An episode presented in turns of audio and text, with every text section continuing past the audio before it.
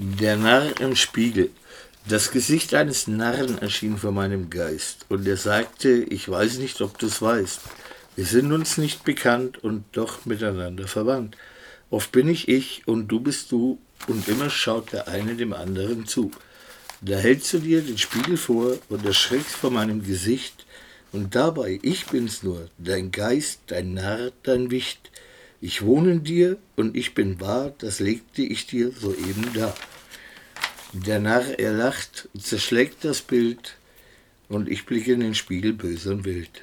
Ich wunde mich und lächle dann, was man doch für ein Narr sein kann. Ja, das war der Narr im Spiegel, geschrieben von Roman Leuchinger, von mir 1995. Und wenn er auf die Seite von dem Podcast geht, dann seht ihr dazu ein Bild, das 2019 im Sommer entstanden ist und damit zu tun hat. Dankeschön.